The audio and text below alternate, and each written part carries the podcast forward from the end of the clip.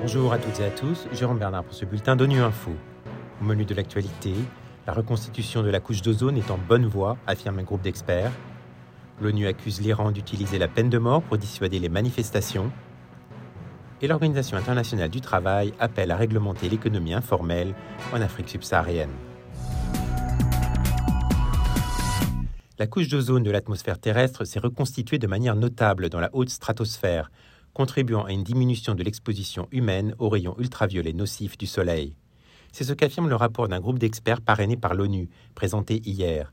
La reconstitution de la couche d'ozone est une conséquence positive du protocole de Montréal, signé en 1989, qui a permis d'éliminer 99% des substances interdites qui détruisent l'ozone. Philippe Coste nous en dit plus. C'est une nouvelle fantastique, assure Mekzeki, chef du secrétariat Ozone d'ONU Environnement. La preuve, selon elle, de l'impact du protocole de Montréal, qui en 35 ans, et grâce à la collaboration des nations du monde entier, est devenu le fer de lance de la protection de l'environnement. Si les politiques actuelles restent en place, la couche d'ozone devrait retrouver les valeurs de 1980, avant l'apparition du fameux trou dans la stratosphère, d'ici environ 2066 au-dessus de l'Antarctique, 2045 au-dessus de l'Arctique et 2040 dans le reste du monde. Cette réussite rehausse l'optimisme sur l'effet des accords mondiaux contre le changement climatique. Ainsi, on s'intéresse beaucoup à un autre accord annexe au protocole de Montréal, l'amendement de Kigali signé en 2016, qui impose la réduction progressive de certains hydrofluocarbures, les HFC, contribuant à l'effet de serre et permettrait d'éviter un réchauffement de 0,3 à 0,5 degrés avant la fin du siècle. Le chef des droits de l'homme de l'ONU, Volker Turk, a accusé l'Iran d'utiliser la peine de mort pour dissuader les manifestations, effrayer la population et faire taire toute contestation. Il a réitéré son appel à un moratoire immédiat sur les exécutions.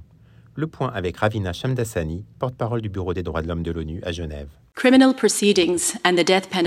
Les poursuites pénales et la peine de mort sont utilisées par le gouvernement iranien pour punir les personnes qui participent à des manifestations et pour semer la peur parmi la population afin de réprimer toute dissidence en violation du droit international relatif aux droits humains.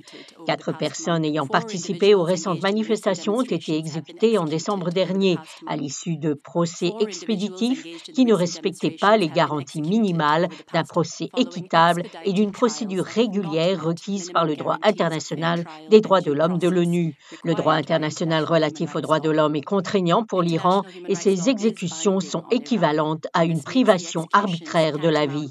Le haut-commissaire Volker Turk a déclaré que l'instrumentalisation des procédures pénales pour punir les personnes qui exercent leurs droits fondamentaux, comme celles qui participent ou organisent des manifestations, équivaut à des assassinats sanctionnés par l'État.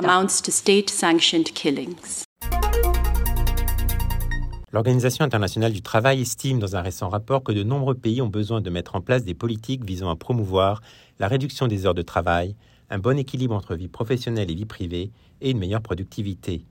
En Afrique subsaharienne, plus de 80% des travailleurs travaillent dans l'économie informelle, avec deux situations extrêmes. Des gens qui travaillent beaucoup plus que ce qui est bon pour leur santé, leur famille et leur situation, et des gens qui n'arrivent pas à travailler les heures suffisantes pour subvenir aux besoins de leur famille. L'OIT appelle notamment à réglementer l'économie informelle. On écoute John Messenger, auteur principal du rapport. Le problème là-bas, en Afrique subsaharienne, c'est l'économie informelle. Vraiment, vous avez besoin de lutter pour essayer de formaliser l'économie informelle. Commencez par régler l'économie informelle parce que beaucoup des entreprises, beaucoup d'organisations dans l'économie informelle ne sont pas réglées du tout. Alors, il n'y a pas de protection pas de protection sociale, pas de salaire minimum, pas de limite sur le temps de travail, rien, rien, rien, rien vous avez besoin de commencer par encadrer l'économie informelle, mais aussi vous avez besoin d'aider les entreprises pour améliorer la productivité. Parce qu'en fait, vous avez deux problèmes très importants. Vous avez le problème qu'il n'y a pas d'application de loi. Mais vous avez aussi un autre problème que les entreprises, la productivité est très, très faible. La personne a besoin de travailler les heures très, très longues juste pour gagner un minimum de revenus. Ce n'est pas un salaire, en fait, c'est un revenu. Et ça, c'est un grand problème. Alors, vous avez besoin de faire quelque chose pour encadrer, pour régler l'économie informelle. Mais en même temps, vous avez besoin de supporter les entreprises informelles.